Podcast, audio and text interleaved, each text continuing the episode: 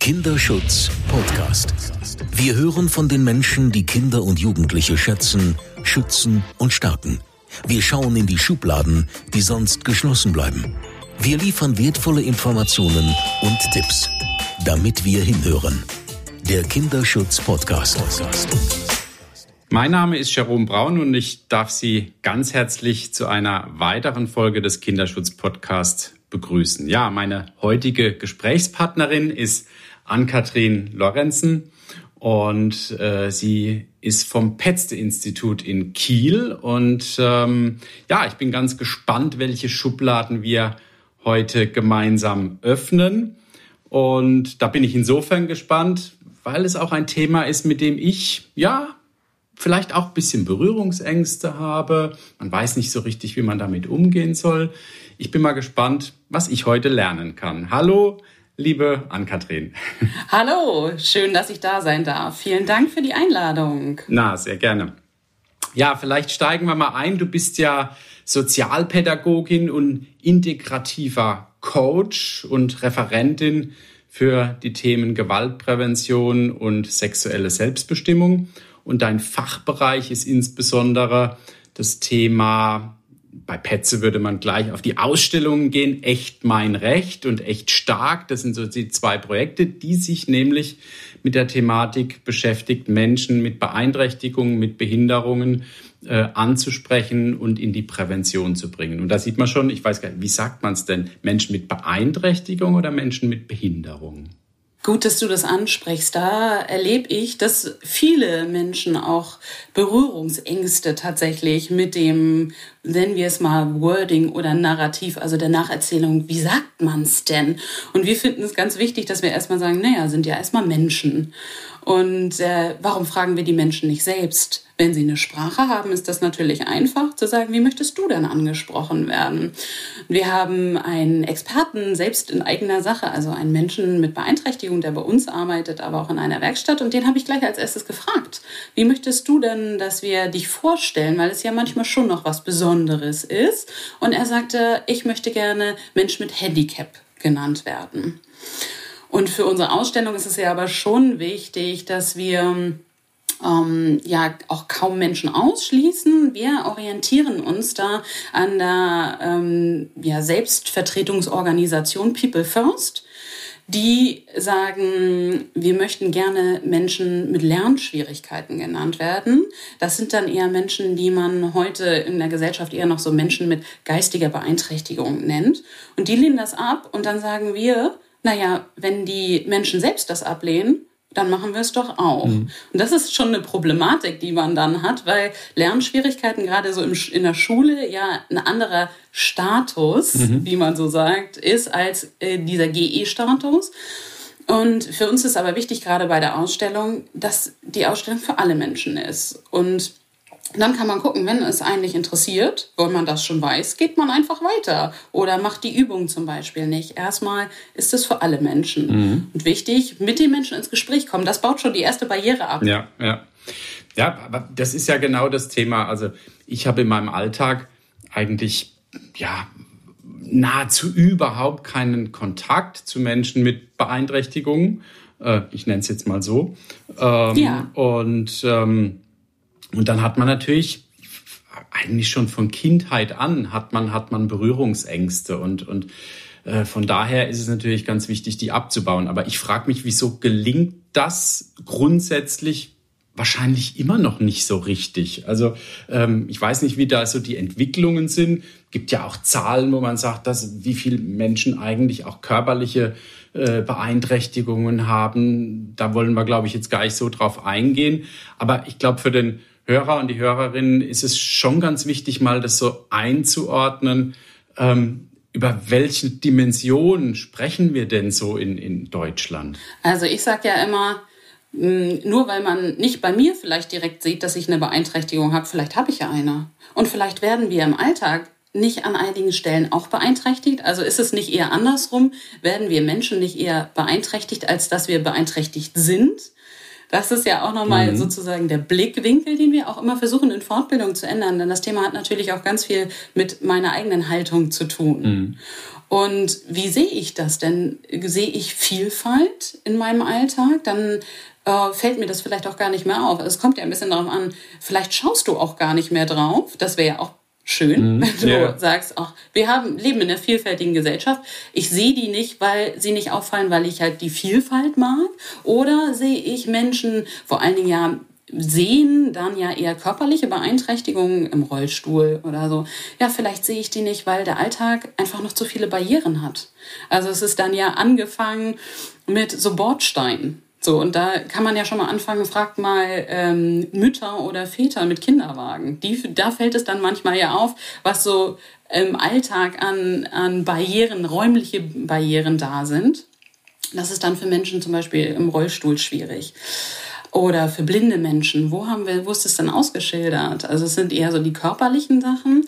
Und bei Menschen mit Lernschwierigkeiten ist es, äh, dass da dann ganz andere Barrieren sind, dass genau die Diskriminierungserfahrung oder sie dann eher sich auch nicht wohlfühlen allein, weil sie äh, Gewalterfahrung auch ja auf der Straße machen. Und da sind wir als Gesellschaft natürlich äh, ja ganz klar verantwortlich für, dass das abgebaut wird. Und du fragtest auch, ob sich das verändert hat. Ich bin jetzt so sechs Jahre dabei. Das heißt, ich kann jetzt noch nicht von 30 Jahren erzählen, wie vielleicht KollegInnen, die ganz lange schon in dem Thema arbeiten. Aber wir stellen schon fest, dass gerade in Schleswig-Holstein haben wir äh, schon auch viel Inklusion in Schule.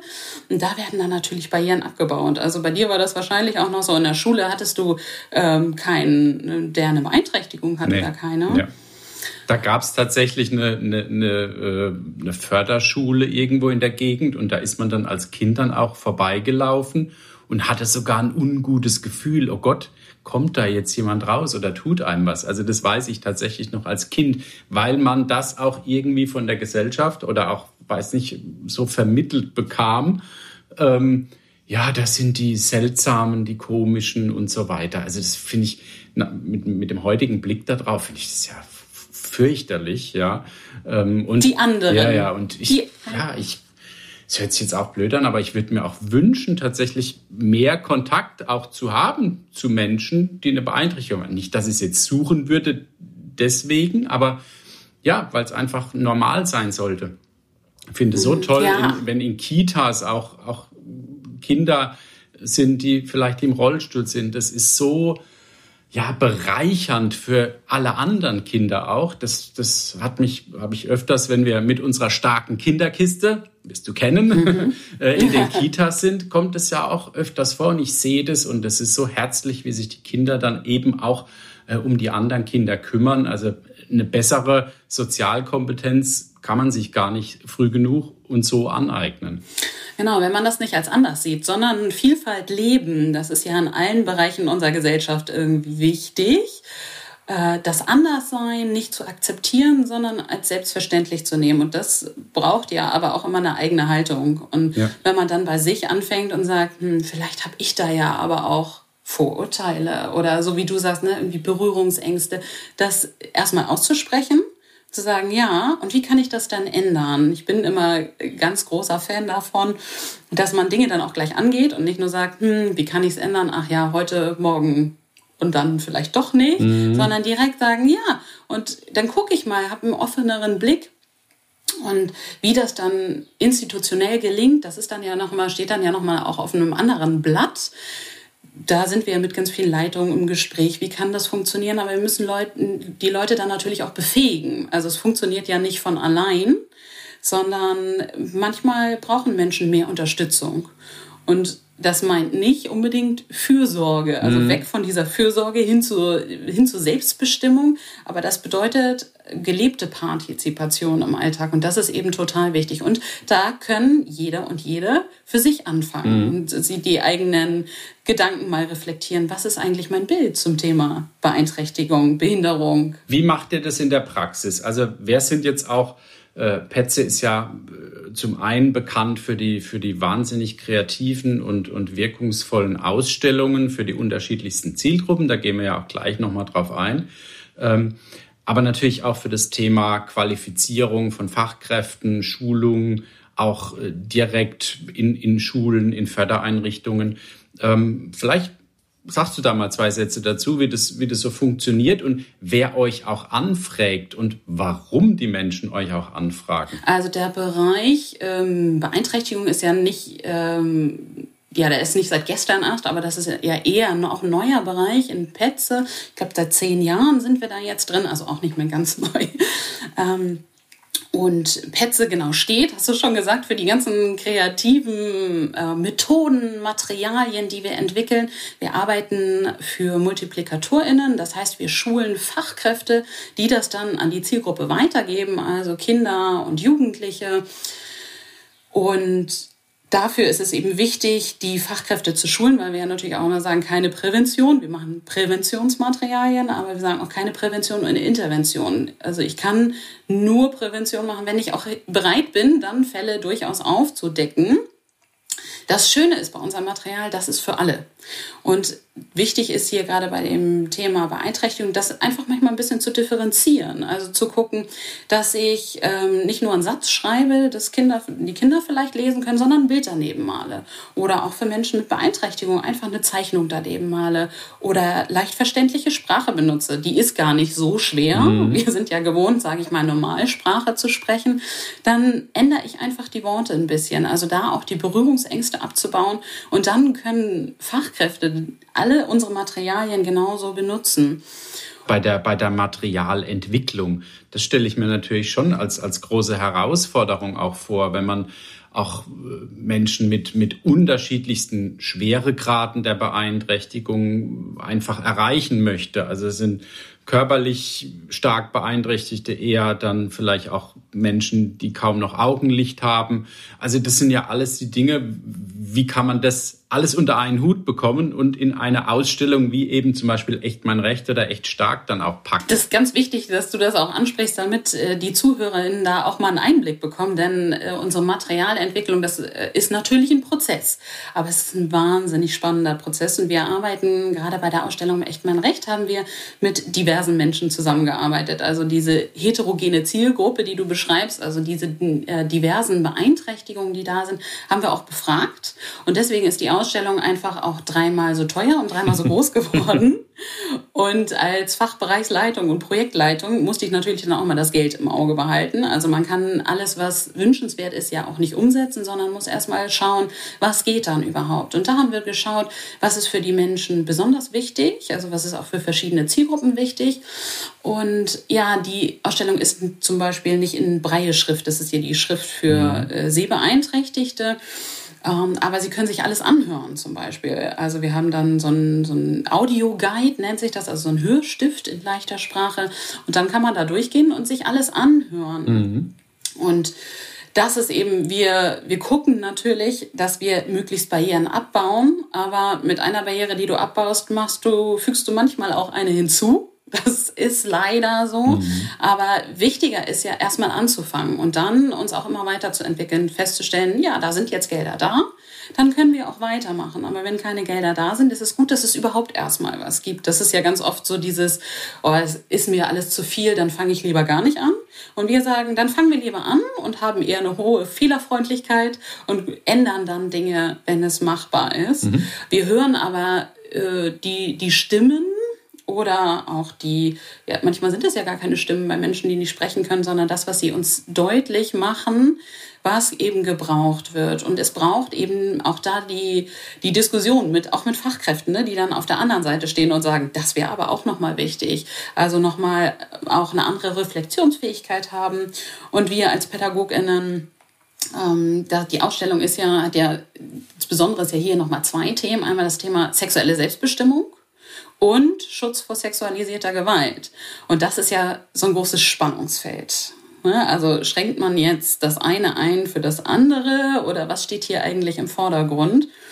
Und das war eben ganz spannend an der Ausstellung. Nimm doch mal unsere Hörer, Hörerinnen mit durch die Ausstellung. Wie, wie kann ich mir die Ausstellung vorstellen? Also natürlich kenne ich echt klasse und echt stark. Und äh, nimm uns doch mal mit auf eine Reise, was da so in dieser Ausstellung passiert, wie so die Ausstellungsstände, also jetzt in Kürze vielleicht äh, dann auch aussehen und was da so passiert. Okay, ich versuche mal die zentralen Botschaften der Stationen, es sind nämlich mehrere, es sind fünf Stationen, die zentralen Botschaften, da versuche ich sie alle mal mitzunehmen. Also wir kommen, wir sehen eine große Ausstellung, wir haben einen großen Raum, der etwa 120 Quadratmeter groß ist.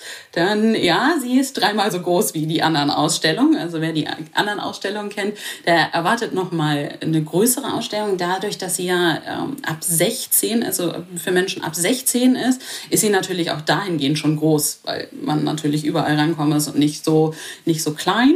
Genau, und die ist wahnsinnig bunt. Wir haben verschiedene Farben. Wir haben immer Teppiche, die eine Station ähm, einrahmen, würde ich mal sagen. Starten wir mal bei der Station Selbstbestimmung und Rechte, wo Menschen erstmal ganz generell über ihre Rechte aufgeklärt werden. Statt alles ist in leicht verständlicher Sprache, alles kann man sich anhören und auf jeder Station gibt es Zusatzinformationen auf rechtlicher Seite von der Professorin Zinsmeister und Einblicke von Menschen mit Beeinträchtigungen, die wir vorher interviewt haben. Und bei Recht und Selbstbestimmung, das ist ja fast eher so, dass, dass das fast banal klingt. Irgendwie, ja, wir kennen doch alle unsere Rechte. Aber Menschen mit Beeinträchtigung kennen eben manchmal ihre Rechte gar nicht. Und das ist wichtig, sie da erstmal auch mitzunehmen. Und was bedeutet denn Selbstbestimmung? Sie auch da abzuholen und zu fragen, du darfst hier selbst bestimmen. Und dann, Sie dürfen die Ausstellung so besuchen, wie Sie möchten, alleine in der Gruppe. Sie dürfen machen, was Sie wollen. Es gibt keine feste Reihenfolge. Und da kann ich mal ganz kurz eine, eine kurze Side-Story erzählen. Es war ganz spannend, als wir die Ausstellung das erste Mal in einer Einrichtung gezeigt haben, vor drei Jahren. Da kam eine Gruppe und die Hälfte der Gruppe, das waren so etwa fünf Menschen, haben sich erstmal hingesetzt und gar nichts gemacht, nachdem ich gesagt habe, ihr bestimmt hier völlig selbst. Und dann habe ich gedacht, oh wow, jetzt haben wir so viel Mühe und Geld da reingesteckt und jetzt irgendwie kommt es gar nicht an. Und äh, war dann fast schon traurig. Und dann kam die, die Gruppenleitung zu mir und sagte, weißt du, Ann-Kathrin, weißt du, wie großartig das ist? Das sind hier fünf unterschiedliche Menschen und die durften wahrscheinlich in ihrem Leben einfach noch nie selbst bestimmen. Die durften einfach nicht Nein sagen, ich mache das nicht, weil sie immer mitmachen mussten. Bei allen Gruppenaktivitäten müssen die mitmachen. Und du sagst denen jetzt, die müssen nicht mitmachen und die haben sich dagegen entschieden. Das ist ein großartiges Zeichen. Und das finde ich ganz spannend, das einfach auch mal von der Perspektive zu sehen. Einfach mal Nein sagen zu dürfen. Also das, was uns fällt, ist ja ganz oft schon schwer, Nein zu sagen. Aber wir dürfen zumindest Nein sagen und nutzen das ja manchmal im Alltag gar nicht. Mhm. Und Menschen mit Beeinträchtigung dürfen manchmal einfach gar nicht Nein sagen. Ja, ja. Das sozusagen zu, zu eins. Und dann haben wir die Bereiche Gefühle, in, da geht es auch darum, zumal zu sagen, dass Wut auch, auch positiv sein kann. Also wütend äh, sein kann ja auch ein Antreiber sein, um in Handlung zu gehen. Sowas wird dann da erläutert. Dann haben wir den Bereich Liebe. Wie ist denn das mit Partnerschaft? Also was äh, für uns beide, Jerome, vielleicht auch völlig normal ist, eine Beziehung, sich in einer Beziehung selbst zu entscheiden, da auch mal Nein zu sagen. Was sind denn die Rechte in einer Beziehung? Das ist so der Bereich alles Liebe. Da will ich mal gerne einhaken, das, äh, ähm, weil da habe ich vor Jahren ein unglaublich tolles Projekt begleiten dürfen von äh, Wildwasser in Freiburg. Äh, immer noch eines meiner Lieblingsprojekte. Rock and Roll, rollendes Mädchencafé. Mhm. Die äh, Fachfrau ist in, in Einrichtungen gegangen und hat mit den jungen Mädchen, die in der Pubertät waren. Damals hat man noch Bravo gelesen, Bravo gelesen und, und äh, Justin Bieber, werde ich nie vergessen, war damals so gerade am, am, am aktuell sein. Und dann habe hab ich das erste Mal auch diese, diese, diese Berührung gehabt äh, mit der Thematik so intensiv. Und dass die jungen Mädels natürlich auch schwärmen für für, für Stars, aber dann sich sagen, hm, der würde mich vielleicht nie angucken, weil ich eine Gehbehinderung oder irgendetwas mhm. habe. Und mhm. dieses Mädchencafé hat dann eigentlich möglich gemacht, dass die ins Gespräch genau darüber, ja, die dürfen schwärmen, ja, die dürfen Gefühle haben. Es war für mich völlig faszinierend und zusätzlich auch deswegen das Thema Liebe und Grenzen setzen ja auch ja, wie ist es denn mit, mit Menschen mit Sehbeeinträchtigung oder die völlig blind sind? die sich ja quasi nur tastend und fühlend und durch, durchs Leben manövrieren, sage ich jetzt mal, da sind wir ja dann ganz schnell bei Grenzverletzungen. Ähm, und, und das hat mich sehr beeindruckt und von daher würde mich interessieren, wie das so, ne, dieses Thema Grenzverletzung, wie da auch die Ausstellung helfen kann, das, das deutlich zu machen. Bei Grenzverletzungen sind wir ganz schnell bei Nähe Distanz. Und das ist halt gerade für Menschen mit Beeinträchtigung, die es ja gelernt haben, quasi, dass immer über ihre Grenzen gegangen werden. Gerade in Pflegesituationen sind sie es ja gewohnt, mhm. abhängig von anderen zu sein und auch durch medizinische Untersuchungen immer wird über ihre Grenzen gegangen. Genau, und da sind wir dann auch wieder bei dem ganz schnell, wo möchtest du eigentlich angefasst werden und wo ist deine Grenze? Und auch in Beziehungen. Ganz oft erlebe ich das gerade so bei jungen Frauen in Workshops, erlebe ich das eher so, dass sie dann sagen, wenn wir über Beziehung reden, die, die dann eine haben, ja, aber wir haben uns noch nie gestritten. Also das hört sich auch sehr so an, wie das hat mal jemand erzählt. Es ist wichtig, in der Beziehung sich nicht zu streiten. Und da fangen wir manchmal an, sagen, das ist aber wichtig, dass du auch sagst, was du möchtest und nicht immer nur nachgeben. Also da haben wir, wir versuchen ja an allen gesellschaftlichen Schichten Rollen aufzubrechen und ja, wir sind auch nach wie vor noch nicht bei Gleichberechtigung, aber bei Menschen mit Beeinträchtigung noch weniger. Also da ist das Thema irgendwie so Rolle der Frau ist natürlich auch klar. Sie werden eher, sage ich mal, noch mal mehr als das dritte Geschlecht gesehen. Menschen mit, es gibt Männer, Frauen und Menschen mit Beeinträchtigung. Und dann will man sich ja auch in die, äh, ja, in die Rolle der Frau oder des Manns reinbegeben. Was bedeutet das dann? Und dann guckt man natürlich, was bedeutet das gesellschaftlich, Frau zu sein? Was bedeutet das, Mann zu sein?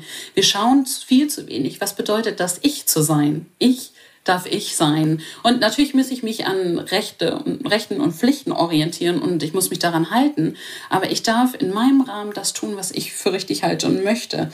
Genau. Und das ist ein großer Schritt, da auch zu sagen, was brauchst du dann, was möchtest du denn? Es ist ganz spannend, wenn sie dann das formulieren können und den Fachkräften, also wenn sie in Einrichtungen leben, dann den Fachkräften deutlich machen, ich darf das jetzt aber so und ich mache das jetzt auch so, was dann passiert. Also das ist natürlich für Einrichtungen manchmal auch ganz schwierig, das dann auch umzusetzen, weil das eine Ressourcenfrage ist. Aber ehrlich gesagt sage ich dann immer, das ist das, das ist dann politisch unser Problem. Ja? ja? Also Menschenrechte zu boykottieren, weil es keine Ressourcen dafür gibt, kann keine Option sein. Ist ja genauso wie bei der starken Kinderkiste oder echt klasse, wenn die Kinder dann nach Hause kommen und zu allem Nein sagen.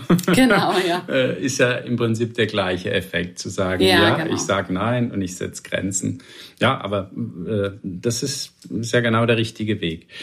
Ja, äh, noch was zur Ausstellung. Ich habe dich unterbrochen. Vielleicht gibt es da noch so eine besondere ich habe ja auch immer so eine Favoritenstation. Was ist denn deine Favoritenstation? ja, das kann man gar nicht äh, so eins zu eins sagen, weil ich so viele tolle Erlebnisse mit dieser Ausstellung schon gehabt habe. Aber natürlich ist ein Highlight hier die Station Körper und Sex. Das ist, äh, die ist mit Vorhängen, also es sind drei Bereiche, der Körper vom Mann, der Körper von der Frau, dann einmal ein Bereich, wo es um diverse Körper geht, auch ich darf Mensch sein, ich muss mich keiner Geschlechterrolle zuordnen. Und der Bereich Sex und das ist total spannend, was man dann so erlebt, also dass Paare in diese Station gehen, die Vorhänge zuziehen und sagen, ja, da, wir wollen uns mal über unsere sexuellen Vorlieben unterhalten und das Thema einfach auch mal breiter aufmachen, dass Sexualität nicht nur Geschlechtsverkehr ist, sondern was das eben auch alles bedeutet. Oder gerade so das Thema sexuelle Bildung ist ja, ne, jetzt glaube ich seit 2004 in Schule verpflichtend. Die Materialien sind nach wie vor manchmal immer noch nicht so divers, wie wir sie gern hätten. Mhm. Oder es gibt Stationsarbeit dazu oder wie auch immer. Das Thema ist ja nach wie vor auch noch nicht super aufbereitet an einigen Stellen gibt es da Luft nach oben und bei Menschen mit Beeinträchtigung, die haben gar keine sexuelle Bildung. Also da fehlt es so an Grundwissen oder genau Kinder kriegen, sowas, das sind alles so Sachen, die ganz weit weg mhm. für viele Menschen mit vor allen Dingen Lernschwierigkeiten sind. Und das ist so ein bisschen auch meine Highlight-Station. Und natürlich aber auch der Jubelthron. Das ist so toll zu sehen, was passiert, wenn Menschen, die nie Applaus bekommen, mhm. die keine Lobby haben, die sich darauf setzen und einmal Applaus bekommen. Den Jubelthron kennen wir ja aus als allen anderen Ausstellungen. Da war ich auch, auch schon öfters drauf gesessen. Ja, es tut wahnsinnig gut, genau. Und wir setzen ja an dem Prinzip des Empowerment an, also Menschen stärken und das ist genau auf dem Jubelthron großartig zu sehen. Und ja, das, das Tolle ist, dass wir so viele verschiedene Menschen abholen können, dass wir, das ist ja auch immer unser Anspruch, ne, höher, schneller, weiter, möglichst viel Material, mhm. Menschen gerade zu diesem Thema zu sensibilisieren und gerade bei dem Thema einfach mal einen Gang zurückschalten. Das musste ich auch lernen. Geduld ist auf jeden Fall ein Thema und einfach mal zu sagen, hey, und wenn du nicht fünf Aspekte hier aus der Ausstellung mitgenommen hast, dann ist das, aber, aber du hier gestärkt rausgehst, dann hätte ich mehr gar nicht erreichen können. Und das ist so großartig. Ja, also die kleinen Dinge mal wieder zu sehen mhm. und nicht zu sagen, Wissen vermitteln, das befähigen. Befähigen fängt an bei sich selbst wertschätzen. Wenn ihr in der Praxis jetzt die Ausstellung, äh, wer bucht die bei euch und, und, und wie, wie kommt man da dran? Klar, über eure Webseite, das ist logisch, da kann man die buchen, da stehen auch alle Preise und was da so im Hintergrund steht. Das, das können die Menschen dann auf, äh, auf eurer Webseite äh, natürlich nachschauen. Ähm, aber na, so aus der Praxis, wer bucht die jetzt im Moment, welche Einrichtungen? Und ähm, was mich natürlich äh, interessiert, bei 120 Quadratmetern, ähm, wo ihr aufbauen müsst, könnt ihr die überhaupt überall ein bisschen provokant auch barrierefrei aufbauen oder fängt es da schon an, dass ihr mit dieser Ausstellung Probleme habt, sie vielleicht auch an der einen oder anderen Stelle tatsächlich aufzubauen? Mhm. Hm, jein. Also dadurch, dass sie so groß ist, dürfen gar keine Barrieren da sein, weil sie braucht ja schon allein einen großen Raum und den Platz. Genau, also ja, natürlich ist es auch hier so, dass man vielleicht kleine Einrichtungen, also Einrichtungen der Eingliederungshilfe ausschließt. Aber das Schöne ist, was dann passiert, dass sich Einrichtungen auf einmal vernetzen. Wir haben ja nach wie vor noch ganz viele große Behindertenhilfeeinrichtungen, wie sie ja auch noch heißen, Einrichtungen der Eingliederungshilfe, die groß sind, die dadurch große Mensen haben oder große Flure, also sehr große Räume schon. Die nutzen wir dann natürlich immer. Und in der Regel sind die ja schon barrierefrei, weil die Einrichtungen meist barrierefrei sind. Da leben ja nicht nur Menschen mit äh, Lernschwierigkeiten, sondern dann auch körperlichen Beeinträchtigungen. Genau, das ist der Vorteil. Und es buchen nicht nur Einrichtungen der Eingliederungshilfe, sondern auch so, dass sich Einrichtungen zusammentun, von Pro Familia über Frauenfachberatungsstellen, die dann einen Verbund gründen. Und es sind schon so viele tolle Arbeitskreise aufgrund dieser Ausstellung entstanden, weil sie gesagt haben, warum arbeiten wir dann nicht weiterhin zusammen? Und das ist natürlich geschlossene Systeme sind natürlich ein hoher Risikofaktor, weil Täter und Täterinnen da natürlich ja nicht entdeckt oder noch weniger entdeckt werden. Und wenn sie sich zusammentun, dann ist das einfach wunderbar und dann weiter zusammenarbeiten. Das ist eine ganz große Chance, die eben in dieser Einrichtung steht. Und buchen können die in ganz Deutschland Einrichtungen. Und wir kommen dann immer für zwei Tage, auch mehr, wenn, und geben dann Fortbildung dazu.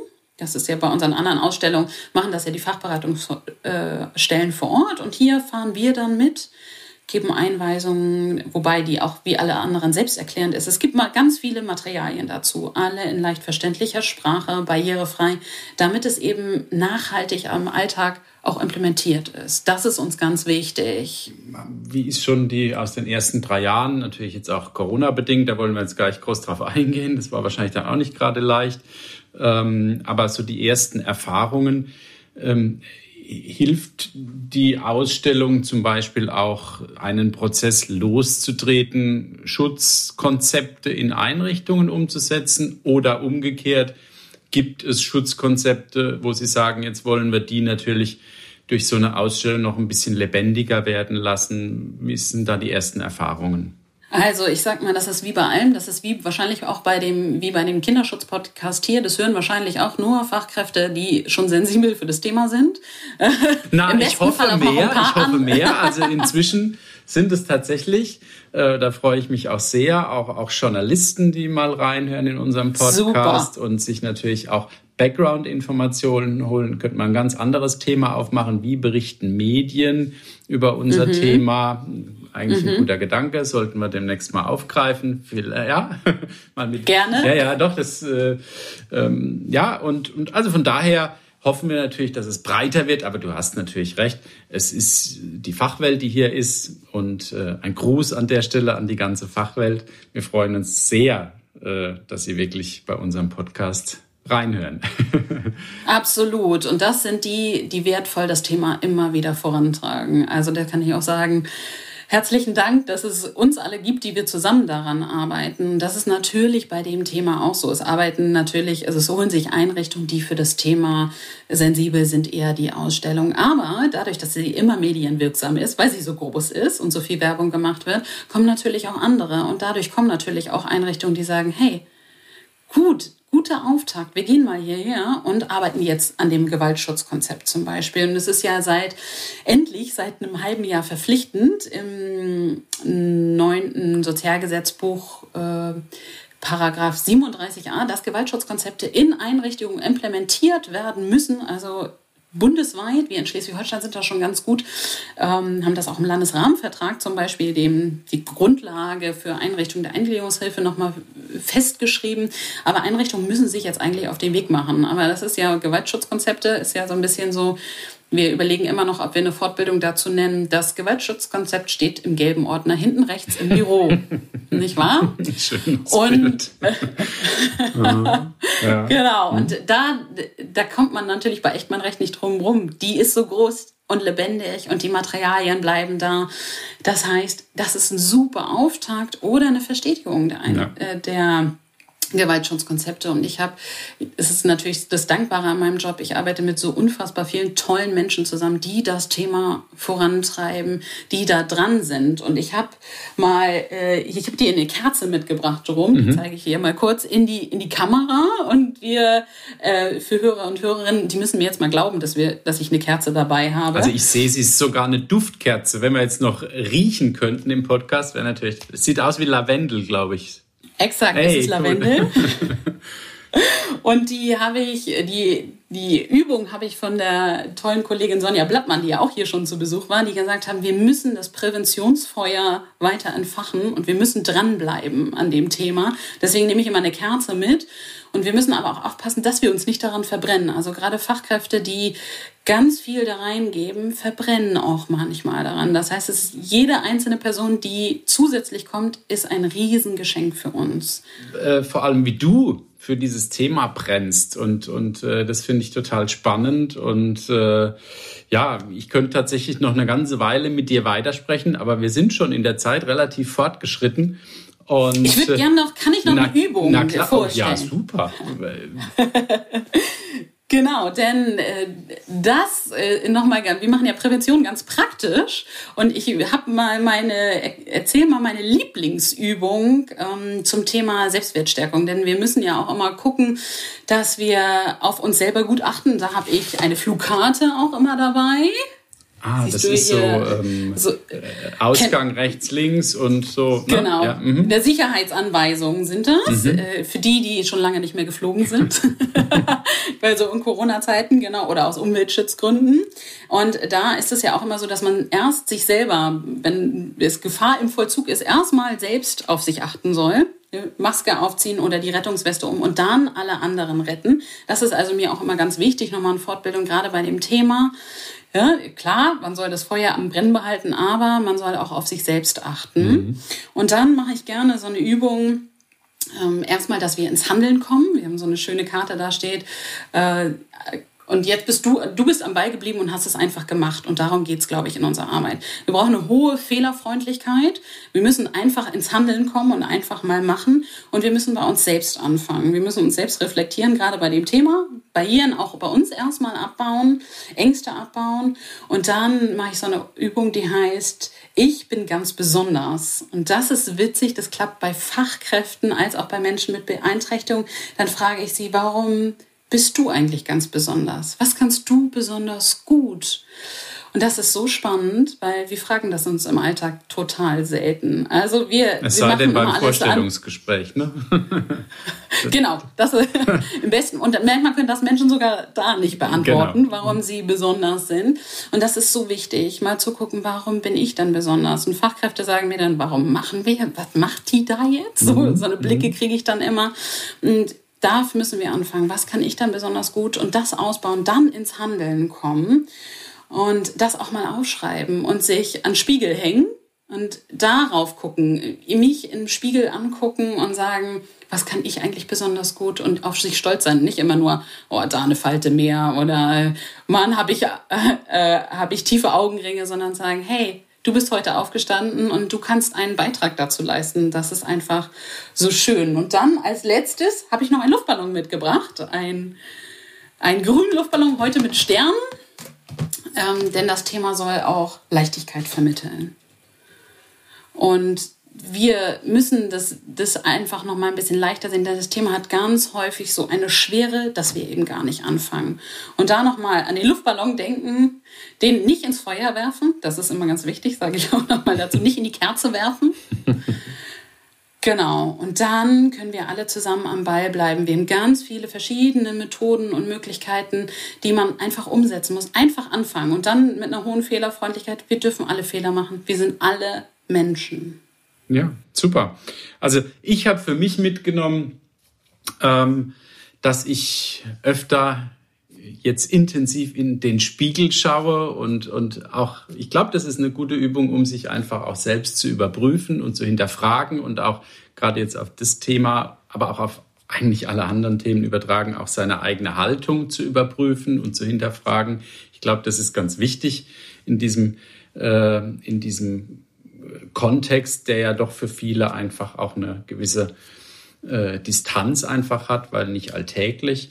Ähm, aber umso wertvoller, dass du uns da jetzt einen echt tollen Einblick gegeben hast und, und äh, sag ich mal, auch die Ausstellung beschrieben hast. 99 Sekunden für den Kinderschutz. Was muss sich ändern?